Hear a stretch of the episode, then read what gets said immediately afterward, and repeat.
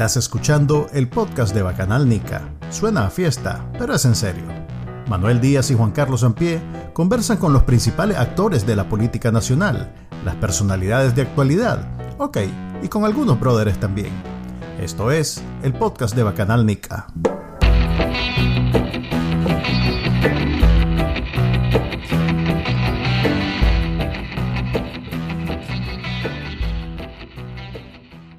Buenas, buenas, bienvenidos a un episodio más del podcast de Bacanal Nica. Eh, andamos por el 65, por ahí, después les digo qué número es. Y hoy tenemos un invitado muy especial, eh, al cual nunca hemos tenido, eh, un periodista destacado. No van a reconocer su cara, pues porque no, no, no aparece mucho en televisión ni nada, pero sí, sí créannos que es un gran periodista investigativo de medios escritos. Eh, no estoy mintiendo. Eh, tiene ya muchos años eh, en esta profesión y de hace, a ver, tres, cuatro, está exiliado al igual que nosotros dos. Estoy hablando de Luis Galeano. bienvenido, Luis. ¿Cómo te va? Hola, Luis. Bienvenido. Saludos, saludos, Manuel. Saludos. La verdad que eso de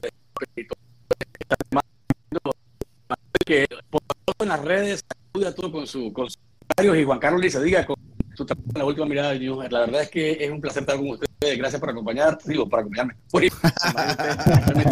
como, que, como, que, como que lo estoy diciendo ustedes. El chip nos, venía a infundir, nos venía a infundir un poquito de seriedad por asociación. Te vas a pegar unas enredadas hoy. Te invitamos, entre otras cosas, porque. Bueno, Aparte del placer de tu compañía, por supuesto. Sí, no, claro. Eh, es como esas llamadas que haces cuando vas a pedir un favor, siempre empezás. ¿Y, a vos cómo te ha ido? ¿Y ahí qué has hecho? Ah, ok, ok. Este, fíjate que. al grano, hermano, al grano. Exactamente, mira. ¿Cuánto? ¿Cuánto, necesitaste? ¿Con, ¿Con, cuánto corre a, los cobradores de la, del Gallo Macay? Eh, mira, estoy. Eh, el, el día de hoy queremos hablar a manera de resumen, tres minutos digo yo que nos va a tomar, sobre lo que sucedió en la cumbre de la América. Eh, pues digamos que estás hablando aquí con dos agnósticos de la, de la cumbre, o bueno, no sé, estoy hablando por Juan Carlos, pero por lo menos yo me considero, sí, me considero agnóstico de la cumbre. Eh, me parece que no necesariamente eh, es algo que nos interesa. De hecho, la semana pasada tuvimos aquí a mi tía Tiffany y, coincidimos en algunos puntos de vista. No es, algo que no, no es algo que realmente nos beneficia a todos, como en su nombre dice, las Américas, pero que sí era importante participar y sí era importante por lo menos denunciar lo que pues, todos en Nicaragua sabemos, pero que en el mundo no necesariamente están pendientes. Pues. Entonces, vos que estuviste ahí, contanos tu valoración, tu resumen este, de, lo que considerás más importante de lo que sucedió en la cumbre. Bueno, gracias por, por, invitarme. La verdad es que yo tampoco en estas cosas, como periodista, pues uno va eh, a darle cobertura y, a alfabetizarse también en, este tipo de cobertura, porque se trata de un evento muy grande, ¿verdad? en el tema logístico, muy cansado. Bueno, eh, eh, aparte de que estás cubriendo, participas en los foros, vas a reuniones, estás preparando, estás leyendo, estás mandando correos. Es una cosa realmente, bueno, es una, y preguntas cuál es el resultado de lo que yo encuentro. Mira, para mí lo más importante es que se supo quién es quién. O sea, eh, no es que se descubrió la abuelada tampoco, como se dice popularmente, pero quién es quién en relación a la dictadura más que claro, también los que son para todo lo que hicieron para tratar de bloquear la cumbre, hacerlo. Creo que al final eh, Joe Biden, con toda la turbulencia que tuvo esto en la previa, ¿verdad? Por López Obrador siendo el escudero y el felpudo de los de Venezuela, eh, Nicaragua y, Cuba. Escudero y felpudo. Bueno, bueno pues Felpudo me suena a vulgaridad, ¿no? Como, eh, felpudo es como peluche, ¿no? Ajá. No, felpudo es como una alfombra, una alfombra. Ah, ok, ok, ok, ok. Te, te, limpias todo lo que se todo. Entonces ustedes yeah. a, a, a, a, volar su imaginación y pongan lo que ustedes quieren en sus zapatos, ahí lo pueden limpiar en López Obrador. Ya no nos va a seguir oyendo, vamos. ¿ah? Entonces, eh, eh, quedó clarísimo que este tipo fue a Centroamérica meses antes o una semana antes de la cumbre, eh, se puso de acuerdo con, con los que tenía que ponerse de acuerdo y después fue a Cuba a recibir las últimas orientaciones y comenzó entonces a hacer el boicot de, de, de la Cuba con otros paradictatoriales como son los argentinos de Entonces, al final, uno mira que había toda una intención, ¿verdad? De que la Cuba no funcionara, pero creo que el viejito Biden sí pudo al final este, lograr su objetivo que era reunir países democráticos, hablar de esos países. Y, el hecho de que no esté López Obrador, Maracá, que no haya estado tampoco, eh, no significa que no participaron, ellos participaron a través de sus cancilleres, firmaron el documento que se... Tanto es, el asunto de la, la, foto esa bonita que se hacen al final, en cuanto no están, pero para mí lo importante es, primero, que se, se terminó de, de, de, de, cuadro de quién es quién, la uh caerse, y una cosa importante, eh, se dejó marcada para Latina en relación a, a la acción en Luis, no se te escuchó esa última, esa última parte, no se te escuchó bien. Y ahora ni siquiera te damos a escuchar. Uh, uh. Voy a decir algo que dicen. Y, y, tu micrófono, Juan, hay un ruido cuando hablas. ¿En el mío? Sí. Mm. Eh, no, se te corta. Tenés.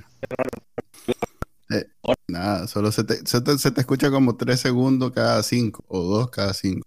Ahí se va a reconectar. No, no te escucho. No. Sí, te escuchamos. Ahora sí. No hay cámara, sí. Aparte de que, de que, las máscaras se cayeron y se terminó de definir quiénes son los, los cooperantes necesarios criminales de las Américas, eh, que la cooperación de parte de Estados Unidos para ser socio de Estados Unidos va a estar ligada ahora en adelante a unos términos más rigurosos en relación a democracia. Tiene que ser necesariamente democrático. Y también lo otro, creo que es importante mencionar, es lo relacionado con el acuerdo, la declaración de los Ángeles. Luis, eh, es un problema de conexión, tenés como muy baja la conexión. ¿Pudieras usar Wi-Fi o algo así? Me voy entonces. Dale, ok. Voy a cantar para mientras ya que estoy solo. Para mientras tienes que echarte uno.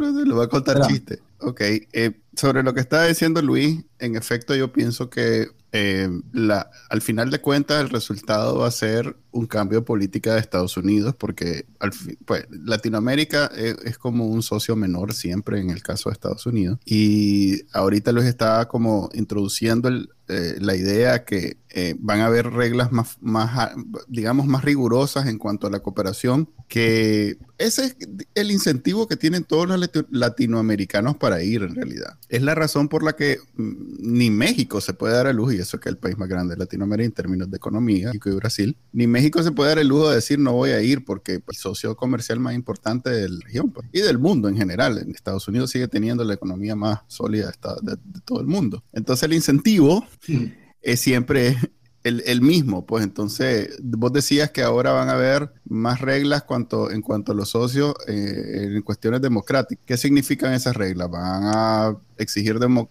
no sé, elecciones libres? No sé, es que ni se, ni se me ocurre cómo pueden... No te escuché bien la pregunta. ¿Qué significa? Ok, ¿qué significa que van a tener reglas más rigurosas Hola. con los socios? Que dijiste que puede ser el resultado de esta cumbre, pues. ¿Qué, qué significa que...? Robot. Entiendo que esta comunicación es, es, medio compleja, pero ese lenguaje del robot que tenés ahora no lo capto bien. Ok, me estás escuchando diferente. voy, a, voy a decirlo, Len, que cuando decís que va Ajá. a haber una... A ver, eh, relación más, reglas más rigurosas con los socios a partir de esta cumbre. Eh, ¿A qué te referís? ¿Cómo lo entendés vos? ¿A qué te referís exactamente? ¿O simplemente fue lo que dijeron y ahí muere? Pues vamos a ver. No, es decir, eso, eso, fue lo que, eso fue lo que al final uno termina de entender de, de, de todo lo que se dijo en, la, en las plenarias el mensaje de Biden en el que habló de que, a ver, te, te, leo nada más un tuquito, nuestro compromiso único es con la democracia y nuestra obligación como gobierno de promover y defender la democracia. Todos tenemos que hacerlo juntos con nuestras diferencias, pero siempre dentro de la democracia. O sea... Eh, eh, pero eso es retórica. Te, sí, sí, pues, pero me parece a mí que a partir de lo que está pasando, porque el problema para Biden, Carlos, Manuel y, amigos que nos escuchan, es que eh, casualmente, en la medida que él deja que el avance del autoritarismo en las Américas consolide con influencias como la de China y la de Asia, eh, China y la de Rusia, perdón, pues entonces eh, la situación se le puede salir más de las manos. Eso de vernos como, como, eso que llaman el patio trasero, que es tan desagradable escuchar eso, pues creo que eh, comienza a cambiar o tiene que comenzar a cambiar porque si se descuida, en Centroamérica tenemos serios problemas con El Salvador, tenemos serios problemas eh, con, con, con, el narcotráfico, con el crimen organizado en, en, Honduras. Y además una presidenta que parece que no es la presidenta, parece que está siendo utilizada por, por su ex pareja o su ex esposo su esposo eh, en apariencia. Y también eh, en Guatemala hemos a un presidente que, que realmente no, no, no, prefiere poner en primer lugar el tema de una fiscal, ¿verdad?, que fue sancionada por Estados Unidos antes que su país. Todas estas cosas demuestran cómo, cómo nuestra región eh, no sabe entender que estos diálogos que se dan ahí son necesariamente para buscar opciones eh, conjuntas. Pero no miramos a Nayib Bukele siendo democrático porque él considera que el, el apoyo que tiene de la población es mayoritario y eso le permite violar la ley. O sea, si vos querés ser democrático, no significa que, porque como la gente te apoya, vos puedes pasar por encima de la ley porque la gente te va a echar hurras si lo haces. Hay un marco legal en cada país y si no lo cumplís, simplemente te convertís en alguien que no puede ser socio de Estados Unidos. Y ojo, que los tres países del norte todavía agarran platita, todavía. Y prometieron. 1.900 millones 1.900 millones anunció privado de inversión. Ajá. Para ese triángulo norte, ya Nicaragua se demuestra que no tiene ni la más mínima eh, eh, posibilidad de recibir plata porque está fuera completamente del marco de la democracia, mm. pero la señal también es clara para los que están ahí.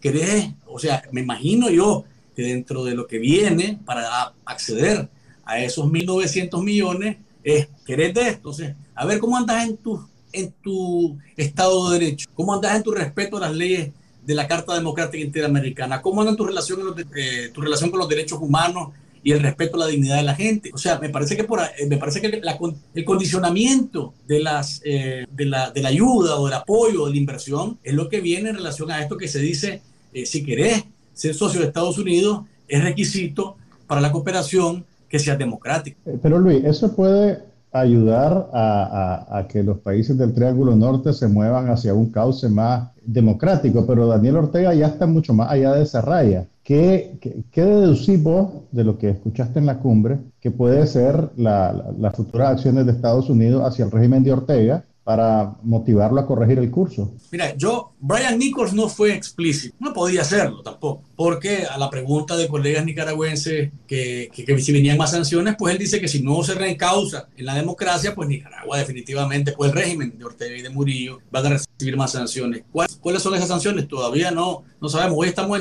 enterándonos que más personas se han quedado sin visa. Seguramente Creo que más. Son 93 personas más. Sí, 93 piches que seguramente están buscando, están buscándose en la lista. Pues estoy yo también, yo no puedo ir a Disney ya, no puedo ir a... La, la, lamentablemente no publican esas listas. Pues. No, no, pero, pero seguramente que hay... Pero ustedes que tienen personas. conexiones en la CIA deberían. Oye, una cosa, ahorita hay 93 personas... Que Mi handler no me está contestando el teléfono. Hay, están buscándose porque definitivamente no van a poder venir más aquí sus hijos, ¿verdad? Que tal vez estudian aquí y que aman al imperio, ¿verdad? Al final los, los, el imperio que tanto supuesto, supuestamente odian, lo aman porque aquí vienen sus, sus, hijos a estudiar, vienen a Disney, se van al Sequarium, van a una, al Times Square si pueden a tomarse una fotografía, o se van al puente de San Francisco, no sé, o sea, hay 93 pitches que están en problemas hoy viendo si son ellos los que están en esa lista, definitivamente. Pero bueno, pero volviendo ¿verdad? al tema, uh -huh. te escucho, Manuel. No, dale, estaba, estaba esperando que iba a decir algo, pero no, dale, continúa. No, no, entonces eh, creo yo que, que el acondicionamiento es por ese lado. Y por el lado de la migración, que esto está ligado de manera directa. Si hay sí. inversión en los países, entonces hay mayor posibilidad de generar empleo y estabilidad económica. O sea, uh -huh. en el caso de Honduras, Guatemala y El Salvador, tienen la posibilidad de conectar esa inversión para mejorar la vida de sus, de, sus, de sus comunidades y de sus poblaciones. No es el caso de Nicaragua, pero volviendo al tema de las sanciones, a mí me parece que, y yo entrevisté a Eddie Acevedo del de Wilson Center, y me decía, mira, yo creo que yo he apuntado a que la, las sanciones sean, primero, condicionadas. ¿Querés esto? Entonces, bueno, pues, liberar a los secuestrados políticos. ¿Querés esto? Entonces, devolver a los medios de comunicación lo que te has robado. ¿Querés esto? Entonces, o sea, el condicionamiento tiene que ser de la mano a una sanción y que se sienta de ver, uh -huh. porque si no, son como, como disparos, de, o sea, disparos a la loca. Sí, y se si vuelve muy cierto, abstracto el asunto. Y si bien es cierto, si afecta a algunas personas que trabajan para el régimen, no significa de ninguna manera un cambio, no, uh -huh. o sea, un cambio de ruta, no. Y lo otro es que, de una vez por todas, decía Eddie Acevedo, se tiene que apuntar al ejército como institución y se tiene que apuntar a los empresarios que son cómplices de Ortega y de Murillo, que hasta, ahora, que hasta ahora se han salvado, ¿verdad? O sea, si ha habido empresas que se han sancionado, son ligadas a Rafael Ortega y a toda esa, esa camorra que han, que, han, que han formado para enriquecerse con, con difuso, que se agarra toda la publicidad estatal y to, to, todo eso es son empresas de los mismos Ortega Murillo, pero eh, a los empresarios que son cómplices de ellos y que no son necesariamente sandinistas, a ellos hay que apuntar porque entonces hay que hacerles ver que apoyar a ese régimen también tiene un costo, tiene un costo y hay que pagarlo. Ah, ¿querés seguir entonces empiernado con Ortega? Asumir las consecuencias de ese empiernamiento. Y, y, esa sería, me parece a mí, la, según lo que deduje de lo que me decía Eddie, la próxima, la próxima acción, el próximo paso sería más coordinado, y no solamente de Estados Unidos, sino con, eh, de, de manera multilateral, más coordinados y apuntando a las finanzas de los empresarios que apoyan al régimen, ¿verdad? Y que se hacen de la vista gorda o que los acompañan así eh, en el disimulo, y la otra sería de una, de una vez por todas eh, afectar al ejército y sus finanzas, tanto en Estados Unidos como allá en Nicaragua, porque el ejército es un empresario que juega, que juega completamente con, con dotados cargados,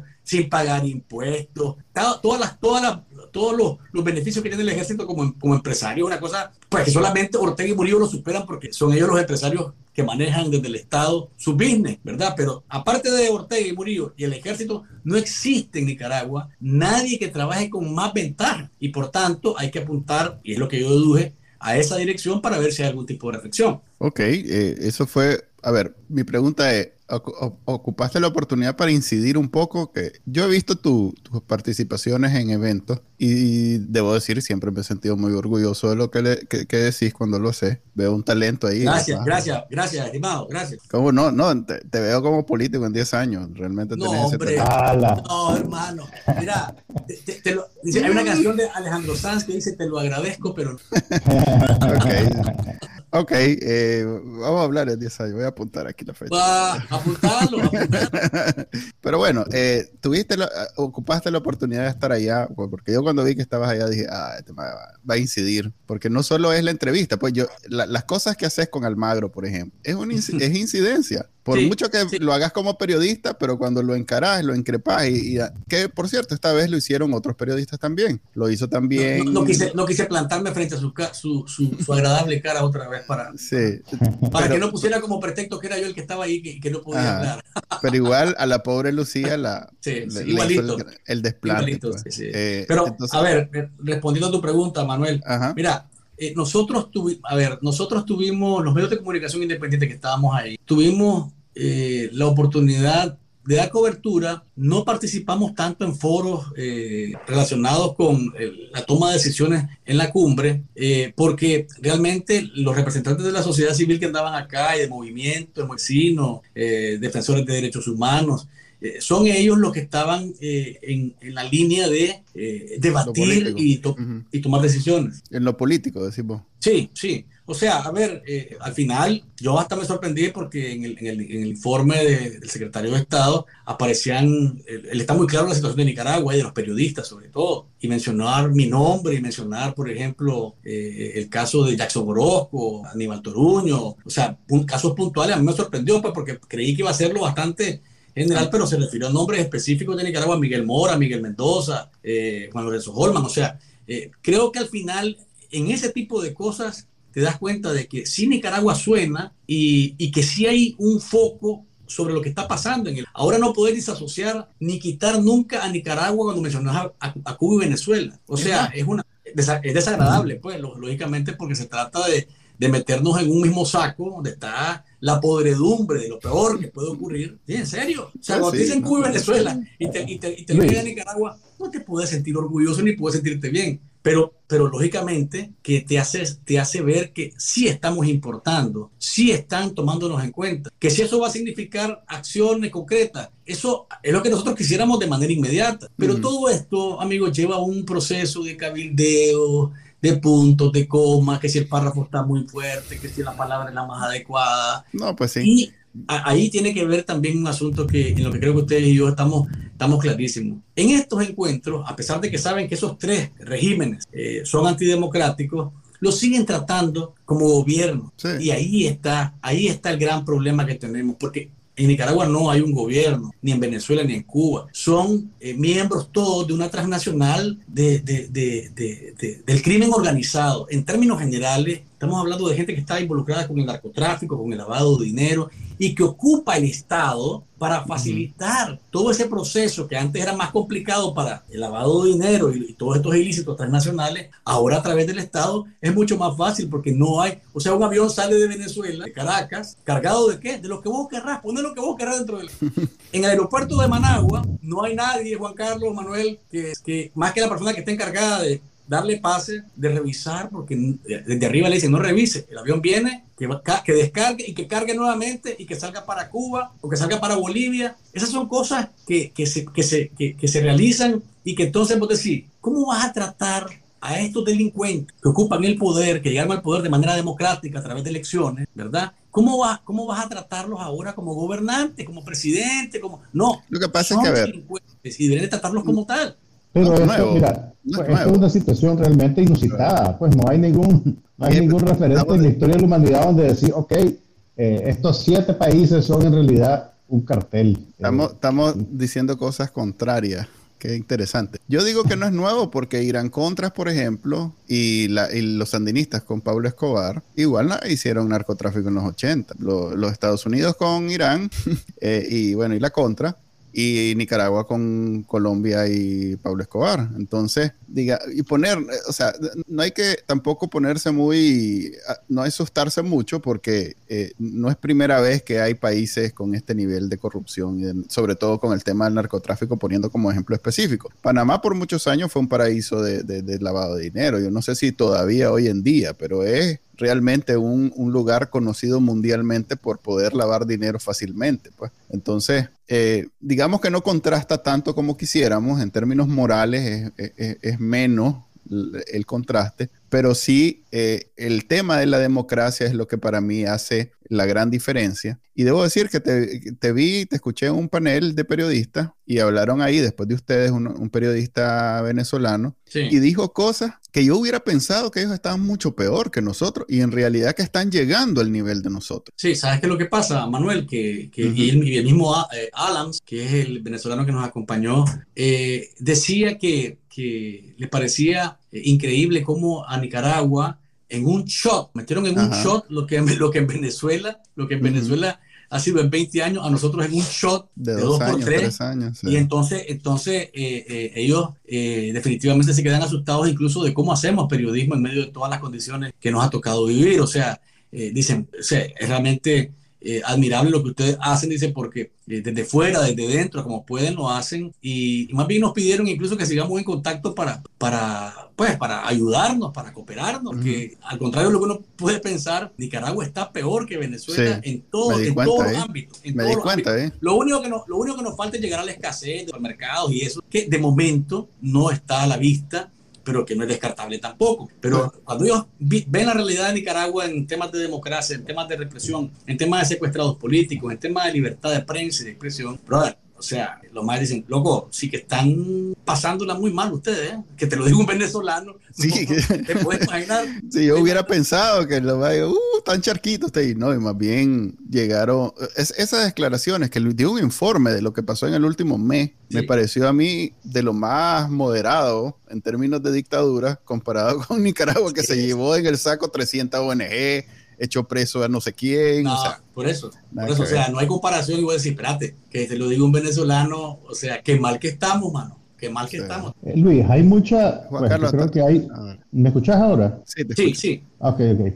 O sea, estamos todos convencidos de que la solución de, Nicaragua tiene que venir desde adentro, que los nicaragüenses somos los que tenemos que tomar decisiones. Y a nivel del discurso que se percibe en, la cumbre y otros espacios de la comunidad internacional, hay mucho énfasis en que la oposición se tiene que poner de acuerdo. Pero, pero ¿cómo, cómo puede la oposición hacer eso? Si estamos en unos niveles de represión eh, agudos, eh, tener buena parte de los líderes presos, la otra parte en el exilio. ¿Qué, qué, es lo que, o sea, suena como misión imposible lo que se está pidiendo? ¿Cómo visualizas vos que, que, eso se pueda convertir en una realidad?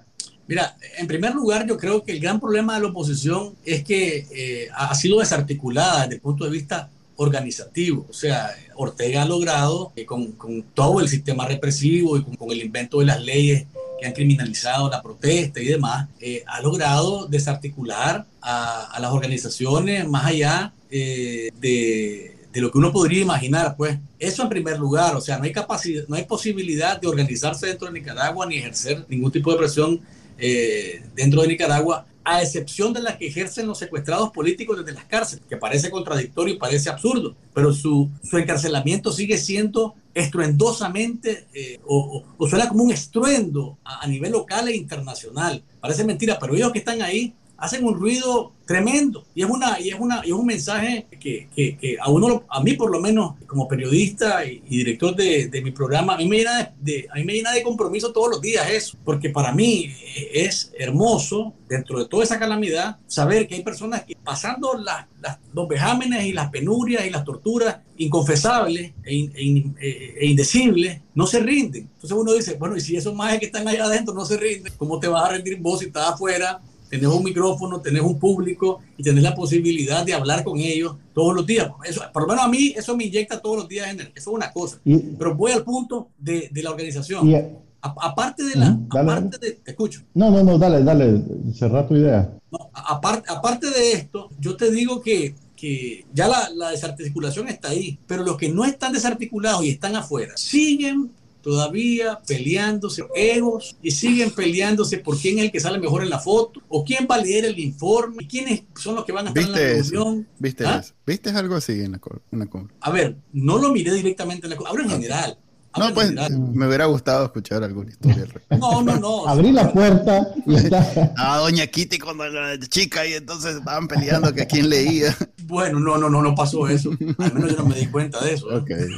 Porque si hubiera dado cuenta de eso, seguramente que lo hubiese comentado y con muchísimo gusto, porque, porque es parte de lo que tenemos que, que decir claro y, y, señalarlo, ¿verdad? Porque si sigue ocurriendo, si sigue ocurriendo eso, pues hay que, hay que decirlo sin, sin florecitas y por el contrario, hay que decirlo claramente sin dibujarlo. Entonces, para mí, esa, ese, ese afán de protagonismo es un asunto muy, muy complejo que no, no nos va a permitir lograr el objetivo si no logramos saltar, porque al final Ortega y Murillo siguen con todo el con todo lo que están trastabillando, ¿verdad? Lo interno, con gente que está muy incómoda con lo que están haciendo, y pues, pues porque echaron un peso al Chile Rock también, mandando claro mensaje de lo Qué triste que nos riamos del pobre Chile pero de lo que les puede pasar. Pero mientras tengamos esa, esa visión eh, sectaria, ¿verdad? En esas descalificaciones de que vos sí yo no, yo soy el más guapo y vos el feo, o, o, yo estoy más esbelto que vos y vos no existís, esas cosas que son, han sido realmente dañinas para, para, para esto. Mientras no tengamos la visión de hacer al, lado todas esas cosas y presentarnos de verdad como un bloque, digo presentarnos como nicaragüenses en el exilio, que somos parte de una, de una corriente que quiere que haya cambios en el país, porque yo no soy ni político, ni soy ni formo parte de ningún grupo de oposición, formo parte de los miles de nicaragüenses que quieren un cambio y que trata de hacer incidencia a través de su programa. Pero Mientras no logremos superar cosas, tenés ahí a Ortega y a Murillo y, la cantidad de esto, Juan Carlos y, Manuel, es que viendo para atrás y viendo la dictadura de Somoza, pues ya estaba Luis, estaba Tachito, nada más. Profesores, aquí tenemos un montón de gente. Aquí tenemos, aquí tenemos una, una, una Ahí tenemos. De, gente levantando la mano que quiere ser también dentro. Varios, sucesores y un gabinete tenés. Sí, hombre, es una marimba de gente que, cuidado, pues. En el programa pasado me di cuenta, gracias a, a, la Italia y a Juan Carlos, que aparentemente todo el mundo sabía, pero además de los, ¿cuántos son? 8, 10 hijos, hay otra, otros 30 que son adoptados obligatoriamente. O sea que es una cantidad de gente que llena fácilmente unos 3, 4 buses. Como si los huérfanos no hubieran sufrido lo suficiente. ¿Te puedes imaginar esa dinastía? No. Sí.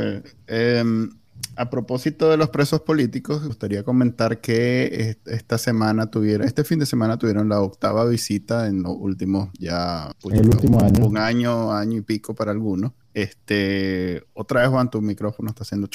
Eh, vimos que el hermano de Dora María Telle eh, lo entrevistó Carlos Fernando por razón de o, porque a, Dora María le dieron un, honoris, un doctorado honoris causa a la Universidad Sorbona de, Francia. Para que estemos de alguna manera Eh, claro, la Sorbona es como, digamos, el Harvard de Estados Unidos, la Sorbona es de Francia. O sea, es una institución de mucho nombre, mucho peso, y que le esté dando un doctorado honoris causa a Dora María es algo de mucho prestigio. Eh, eso va a sonar. En Francia definitivamente, pero por lo menos en Europa y, ya está sonando en Nicaragua. Em, me parece que luego el resto de, de presos políticos, pues los familiares volvieron a decir que han bajado de peso, eh, que la comida no está muy bien, que están enfermos. O sea, lo que ya hemos escuchado ocho veces, siete veces anteriores, sigue sucediendo. Em, algunos en, la, en el último mes han, recurrido a, solicitar que les den casa por cárcel. Ya le dieron a varios, de hecho, el último creo que fue Víctor Hugo. Em,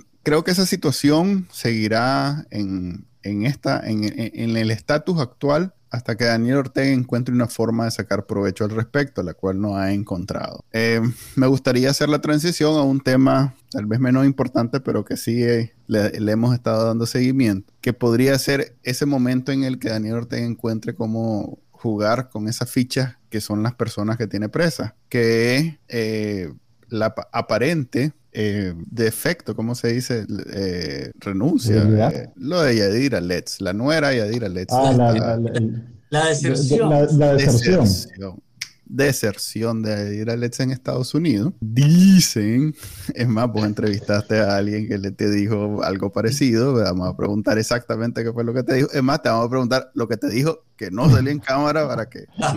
Eso no nos lo puede decir. ¿Cómo no, hombre? Si aquí nadie está viendo. No es, no es lo mismo café con vos que lo ve miles y miles que aquí que estamos vos, yo y este. Y nuestros cuatro seguidores. Este, un primo y está. Eso es todo. aquí, aquí hace, es más es más, esto es más secreto que un secreto de verdad. Wow. Ok, eh, pero bueno, digamos, la señora aparentemente sí entró a Estados Unidos. No, no es eh, aparentemente, ahí te corrijo. no, no, es que sí, entró a Estados Unidos, pero digo, aparentemente sí entró a Estados Unidos a soltar la sopa. Ah, bueno. No a, hablar en nombre de sus suegros, no, sino que en beneficio propio a despechada, eh, hablamos la semana pasada aquí, ok. Especulamos, especulamos un poquito. Pues. Sí, especulamos. Realmente no, no, hemos confirmado sus sentimientos, pues la verdad. Sí, no, nos ha abierto su corazón todavía, pero el punto es que la señora está en Estados Unidos y no está, digamos, en buenas, en buenas relaciones con su suegro. Eh, ¿Qué sabemos al respecto? ¿Cuándo, esperamos, ¿Cuándo la esperamos entrevistada en Café con Boa? Mira, quiero mencionarlo antes de, entrar con lo de Yadira. Let's. Eh, lo, Daniel Ortega, sobre los secuestrados políticos, o sea, Daniel Ortega necesita tener secuestrados políticos para poder mantener un sistema por medio del cual eh, palanquear algún tipo de negociación si es que se diera. Me parece a mí que está cerrado, porque lo dijo Brian Nichols, que ni el teléfono responden o sea, no quieren hablar nada con ellos, eh, pero él necesita y la mejor muestra que saca Víctor Hugo y mete a, a, a Suazo. O sea, él necesita el número, pues ni siquiera el número quiere bajarlo, sino que hace un intercambio ahí, manda para tu casa para que quede este espacio vacío, entonces que venga Yuran. Pareciera, ¿verdad? Que tiene como una cuota el maje que la Exactamente. En términos... y entonces le venía Yuran porque andabas hablando de que queremos echar preso a Harvey Padilla, el padre de Masaya, va preso. Vámonos, eso es todo entonces Ortega va a seguir palanqueando eh, o, ocupando como fichas, es una cosa inhumana, pues eso, pero ocupando como fichas de, de cambio en su tablero a, a, los secuestrados políticos. En cuanto a lo de Yadira, mira, está en Estados Unidos, eso no hay ninguna duda, porque igual el mismo Brian Nichols no lo negó. Lucía Pineda le pregunta y él dice, de eso no puedo hablar o no quiero hablar. Punto. O sea, él te dice, si está aquí, ¿qué, qué está haciendo? Pues de eso no quiero hablar. ¿Verdad? Eh, ah, partamos de ahí, de que hay, un, hay un, eh, una omisión, ¿verdad? De parte de Nick. Que te dice mucho. Exacto. Es como te dice, no tengo comentario. Es suficiente cuando se trata de un tema del que no quieren hablar. Pues, o sea, esa es la noticia, que no tiene comentario. Esa es la noticia porque... Si estuviera en Disneylandia te diría, ah, dicen que anda en Disney, pero no es el caso. Eh, eh, es, tan, espinoso lo que está tocando que no quiere hablar de ello. Y lo otro es que efectivamente, como me dijo John Philly, que John Philly no es cualquier exfuncionario eh, en Estados Unidos. Primero, fue su secretario de Estado, Departamento de Estado para el hemisferio occidental. Fue embajador de Estados Unidos en Panamá. Conoce muy bien a Panamá y por eso fue que me dijo, yo le perdí, yo, yo perdí la vista de, yo la perdí de vista, la pista de Yadira en Panamá y se soltó la carcajada. Eh, me, me, me, parece que es bandido su comentario. Y después él dice, yo te voy a decir lo que creo que está pasando en base a mi experiencia y a otros casos que vi cuando fui su secretario de, y fue cuando dijo, ella está cantando como un ruiseñor, es lo que yo creo. Y eso debe tener con miedo a Ortega, porque ella estaba metida en la mayoría de las sociedades, con los negocios de ellos, y eh, la llegó a calificar como la joya de la corona en relación a los negocios de la dictadura desde el punto de vista de manejo del petróleo, manejo de la, ayuda venezolana y demás. Es decir, poco a poco hemos venido viendo y escuchando por dónde podría venir la cosa. ¿Qué tanto está cooperando? Pues ahí es, parte de la especulación que, y a nosotros, a nosotros ustedes creo que nos encantaría especular sobre eso, pero, pero realmente nos quedaríamos en, en, en, ese punto hasta saber más adelante, quién sabe cuándo, qué es lo a que... Ver, a ver, a ver, a ver, a ver, ¿Qué es lo que ha dicho? Vamos a tener que esperar a una edición muy especial del Festival Gastón Pérez, en el que va a cantar Yadira. gasolina, energía, eh, por lo menos los negocios en Panamá, ya solo ahí son tres importantes. Pues. Ahí, sí, ahora, hay gente que me dice, ajá, y me lo ha dicho a mí en el intercambio, a veces en Twitter o a veces en el programa, ¿y qué ganamos nosotros, los nicaragüenses, de que ella hable? ¿Va a cambiar Ortega de rumbo porque le descubran que lavó tanto dinero, dónde está el dinero? Y pues yo creería que si se lo llegan a atrapar el dinero por donde anda, creo que no va a estar muy contento de que le quiten algunos millones, ¿verdad? Eh, o sea, a, un mafioso como es, a Pay Ortega sobre todo, que es el mafioso que está manejando la plata, toda la cooperación venezolana y todo lo demás desde que, formaron, desde que agarraron TNP Petronica allá en el 2009, que se lo robaron prácticamente, eh, eh, es Payo el que está en los negocios. Pero no hay nada más nervioso que un millón de dólares y que te quiten dos que te quiten tres, que te quiten cuatro, varios. Cinco pues, mil millones. Me parece que, que, que, ahí es donde podría tener algún tipo de, de, de impacto o de efecto esto. Pero si eso va a hacer cambiar a Ortega en su decisión de morir en el poder, honestamente yo no lo creo. Yo sí veo un beneficio entre porque al final, a ver, siempre que hablamos sobre la salida de Nicaragua de, de Ortega, de la, del sandinismo, o bueno, no voy a decir sandinismo porque ahorita de los Ortega Murillo, pues, de los Ortega Murillo. Siempre que hablamos de eso, vemos uno de los escenarios más factibles que el mismo sandinismo se le voltee y lo Y para que eso suceda, es como cuando te votan a tu ídolo, pues cuando vos tenés una idea que, que no nos engañemos, pues Daniel Ortega se ve así todo sencillito y, y hablando de las locuras que habla de, los, de, de, la Guerra Fría porque es lo que su base necesita escuchar para estar tranquilo. Pero si algo, si la información se vuelve tan evidente, tan en la cara, tan innegable, que hasta el sapo más, hasta la muerte, dice, no, hombre, este, este, pues, hace lo del chino Enoch, pues todavía el Chinenoc dice que es, es, la mujer la que lo tiene engañado. Pero si hasta el, más, hasta la, hasta la, muerte con el comandante ve y comienza a, a, decir, pues, que en realidad que este más es ladrón, es violador, es asesino y todo lo demás, se acabó. Se acabó, el, se acabó Daniel Ortega, se acabó la presidencia. Entonces, ahí es donde yo veo algún beneficio, pues, que de pronto vean a la nuera, que era la que veías en todos lados y la que estaba a cargo de todo esto, hablando de cosas que vos podés comprobar, pues que puedes ver, aquella gasolinera que nos la robamos y no sé qué, es algo que vos puedes ver, que viste que pasaste por ahí, que todo eso sucedió.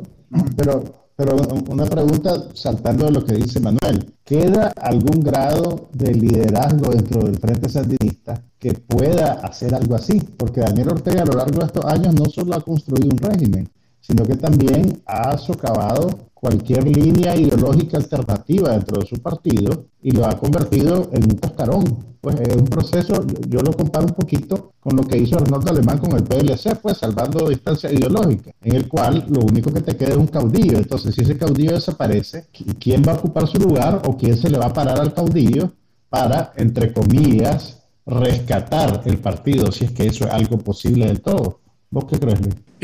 Yo, yo creo que tendría que haber una, una, deserción de cuadros importantes dentro de, ese, dentro de esa nomenclatura que es el Frente Sandinista para, para que se pueda pensar en, en algún tambaleo, porque lo de la implosión no es un asunto que funciona de un día para otro, ¿verdad? No es una, no, no, es una cuestión así como que dos por dos son cuatro. Es algo que se va dando paulatinamente. Hay gente que se ha ido del Frente Sandinista y que no ha hablado. Sí, aquí hablamos que, que, que, Arturo es, el ejemplo del que sí ha hablado, pero que, él mismo dijo. hay un montón que no ha hablado. cantidad de gente que, que, decidió que no, que no quería más eso, que desertó y que se quedó calladita, pues, y que le dijeron, mira, brother, no quieres, no quieres trabajar con nosotros. Eso sí, no puedes salir del país y todo, pero tranquilo, mientras no, no te metas con nosotros hablar chochadas, ¿verdad? De lo, que, de lo que hicimos y lo que no hicimos, de cómo lo hicimos, tranquilo, vos estás con tu familia, no te vamos a, no te vamos a fregar ni nada por el estilo. Pero ese proceso me parece a mí, yo coincido en esa visión, en que en estas circunstancias, solamente, yo creo, solamente desde dentro se puede socavar al Frente Sandinista y causar algún tipo de,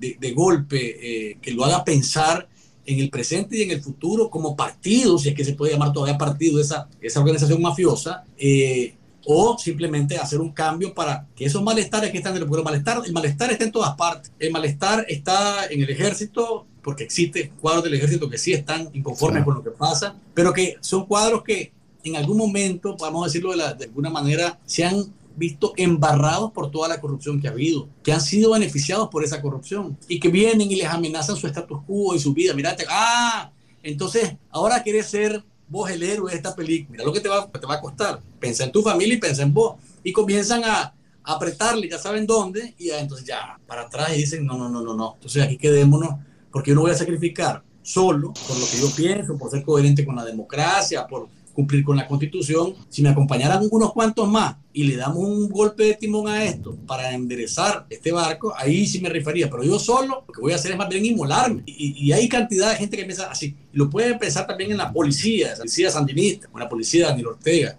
Es decir, hay eh, malestares en todas partes y en estas circunstancias, es, mi, es mi, mi lectura, solamente desde dentro puede venir un golpe que cambie la correlación de fuerza en el país. De lo contrario, hermano, oposición organizada no hay. Los líderes están unos encarcelados y otros están fuera del país. Y, eh, y los que están fuera del país todavía, todavía eh, siguen con el peito de los egos. Entonces, estamos fregados desde esa perspectiva. Tendría que ser algo desde adentro. Sí, eh, vamos a ver si las declaraciones de Yadira que ya vienen pronto. ¿Cuándo? ¿Sabes algo que no sabemos nosotros? Oye, oye, oye, Manuel. ¿Sabes, más de lo que me dijo John Philly?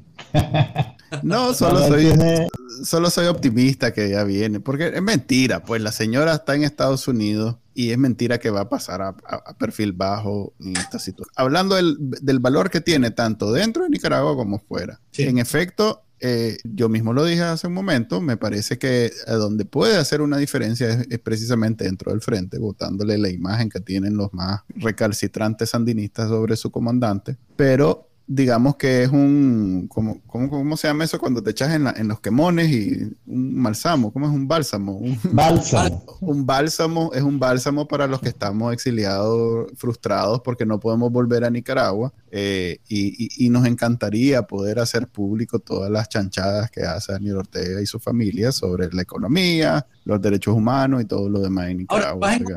Manuel, te vas a encontrar además de un eh, coprófago de estos que siguen a la dictadura, que les demostré, lo, les demostré lo que le demostré, les digas lo que digas, las chanchadas que les puedo mostrar, te va a decir más corrupto era todo alemán. Y no te acuerdas ah, de alemán. Pues, y no te acuerdas de Bolaño. Pero esos son pagaditos, esos son pagaditos. Eso es, eso es, la manera de defender lo indefendible. Pues. Sí, pero eso son... un concurso, como si esto es un concurso de quién fue más corrupto, quién más corrupto. Todos pueden, pues ahora.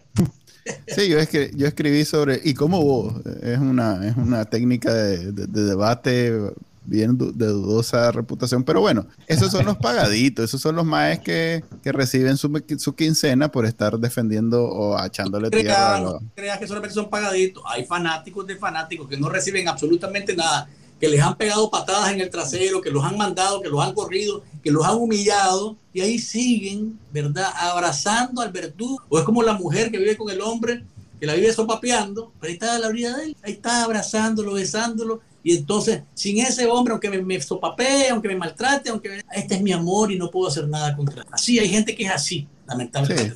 No, no estamos claros. Lo bueno es que son, ¿cuánto? 1.5, 10.5. ¿Cuánto era la última encuesta de, seria de, de, la, de la firma eh, costarricense? No me acuerdo ahorita el nombre. Sid Gallup. Sid Gallup. Sid Gallup. Estamos hablando de menos del 20%. O sea bueno, yo, yo, yo, sí, pues yo me baso más en el, en el resultado del sainete electoral, que fue clarísimo, pues. 80%. Y hay muchachos, IMIR, MIR, MIR saca números, los cuales son válidos sobre ese 15%.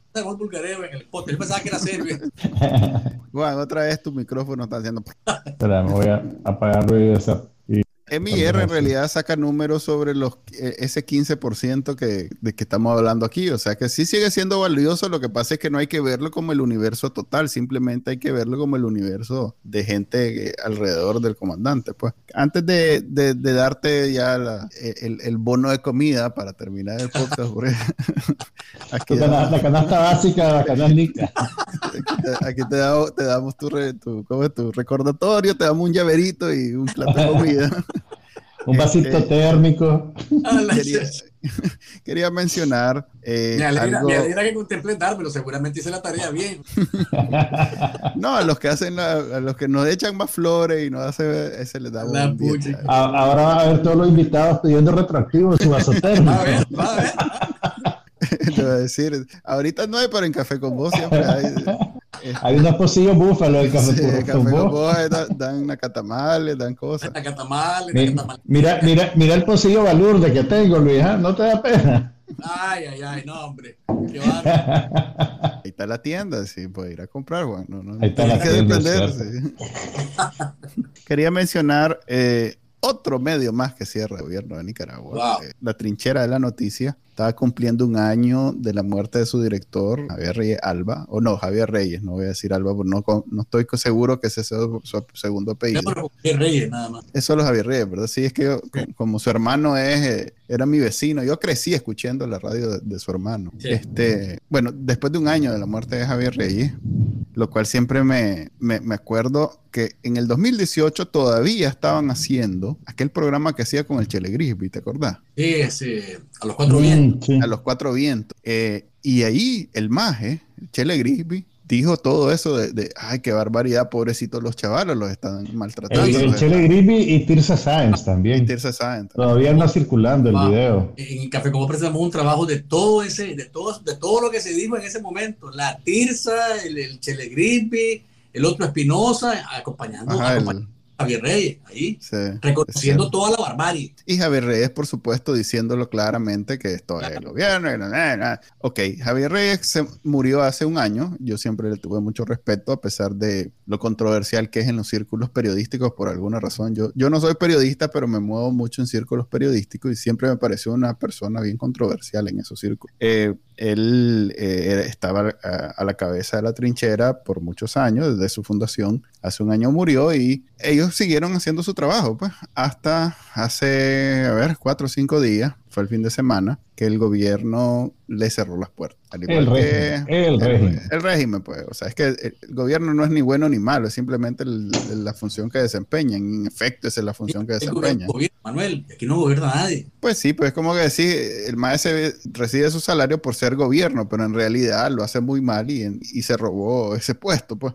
Ah, okay. ok, el régimen eh, cerró las puertas de la trinchera. Este ya el cuarto medio que cierra, sin contar todos los periodistas que han ido al exilio. Eh, entiendo que desde las cuentas de banco, eh, toda la, o sea, la, documentación, como decirlo, la, razón civil, todo lo que implica la trinchera, pues desde los equipos, desde todo, todo, todo, todo, todo fue confiscado y cerrado. Sí. Creo que están perfeccionando su técnica, porque todavía en el caso de la prensa, que había, era el último medio antes de la trinchera, fueron como paso a paso, les cortaron el papel, después fueron y cerraron, se llevaron al lector. No estoy enterado de ningún secuestro de los periodistas o, de los propietarios de la trinchera, eh, no se ha hecho público, pero asumimos que no, necesariamente están felices y contentos disfrutando de, vacaciones en Nicaragua, pues deben de estar ahorita contando las horas, los minutos de que les pase algo, que eh, es complicado en Nicaragua vivir de la libertad de prensa y de la información, que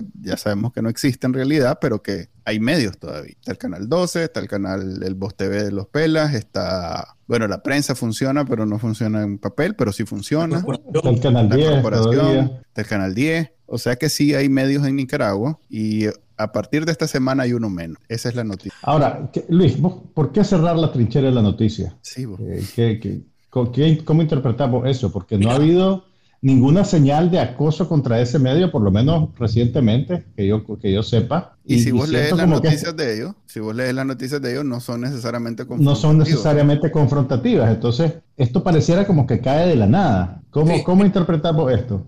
Mira, es bien, es bien raro. A mí, a mí me llamó mucho la atención el paso adelante en Y además, el mecanismo por medio del cual lo hacen, porque le están señalando de perturbar la paz. Ese es uno de los argumentos. Causar zozobra, algo así dijeron en algún momento. Y por negarse a presentar la información del beneficiario final en tiempo correspondiente. Y esto lo hace el registro eh, de la propiedad inmueble. O sea, es una cosa bien extraña, ¿verdad? El, mecanismo que utilizaron, ¿verdad? Para, para, llegar a este punto. Porque además la señal de cometer una infracción grave y le han congelado las cuentas bancarias, la toma del edificio, ¿verdad? Y una multa de 53 mil Córdoba. Para mí lo, lo, lo, llamativo es que, o mejor dicho, la lectura que, que debería dársela a este, y se lo digo a todos los que, a todos aquellos que creen que porque son amigos de fulano, eh, contra mí no van a venir, están equivocados. Y digo esto por lo siguiente. La trinchera tenía muy buena relación con el ejército del Chile Vigna Avilés, o que dirige el Chile Vigna Avilés. Ahí publicidad del ejército, ahí notas del hospital militar, ahí notas de... O sea, había una cercanía financiera, o un, diremos ya un financiamiento a través de publicidad del ejército, y ahí había, ahí aparecían todos los discursos de Avilés, de, de Cabo o las posiciones del ejército en relación a X o Y, eh, replicarlo del golpe de Estado de, la boca de Avilés, todo eso era la trinchera y cuando, y cuando Javier estaba vivo, y debo decirlo con todo el respeto, ¿verdad? Que, eso, que eso se merece porque está muerto, pues eh, eh, era, era un defensor simulado del ejército, justificaba de alguna manera algunas posiciones de la Fuerza Armada nicaragüense eh, en relación en algún momento a, actuar en contraley o hacerse el, desentendido cuando tenía que actuar de otra manera. Para mí, la lectura de esto, más allá de que por qué lo, por qué lo hicieron ahora, es algo que todavía creo que no vamos a, no vamos a terminar de saberlo, porque solamente Ortega y Murillo saben por qué mandaron a, hacer, a dar este paso adelante. Pero sí, la lectura es, aquí puedes ser amigo del Chelevilés, puedes ser amigo de Paco Díaz y de cualquiera de estos que están en ese círculo de hierro de la dictadura, a la hora que dan una orden, hermano, te llamaba. Te fuiste, estiste. No, no, no, no tenés amigos. Y, y, no hay amigos, no hay, no hay, no hay padrino que te salve, porque al final lo que ordenan Ortega y Murillo es lo que se hace. No viene, no hay San Avilés ni nadie que te salve porque están listos. Esa es la orden y se ejecuta. Ok en ese bonito sentimiento, vamos a concluir el episodio de hoy de, de, no, de Bacanal Nica. Eh, agradecemos la presencia, esperamos no sea la última. De, hermano, más bien, más bien, más bien me, extrañaba que no me tomaras en cuenta, te estaba levantando la mano. te, te, voy a, te voy a, te voy a hacer repetir la advertencia que, que te dije al comienzo del programa, a partir de ahora te van a reconocer más en las calles, yo sé que estás acostumbrado a eso. Hay, un antes y un después. Me genera, me genera mayor zozobra después de todo esto. Sí, sí, eh, ahora sí vas a ser famoso. Pues. Antes, eh, es más, eh, algo que no dije que quería mencionar en la introducción, pero se me pasó.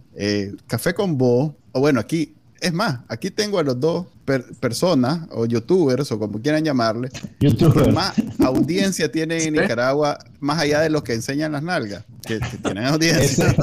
Ese, es un parámetro de la crisis del país. E, esas tienen. Todavía no hemos recurrido a eso, Manuel. Todavía no hemos recurrido a eso. No Manuel, no de creo, creo, que tenemos que hacer un focus group para explorar otro tipo de contenido.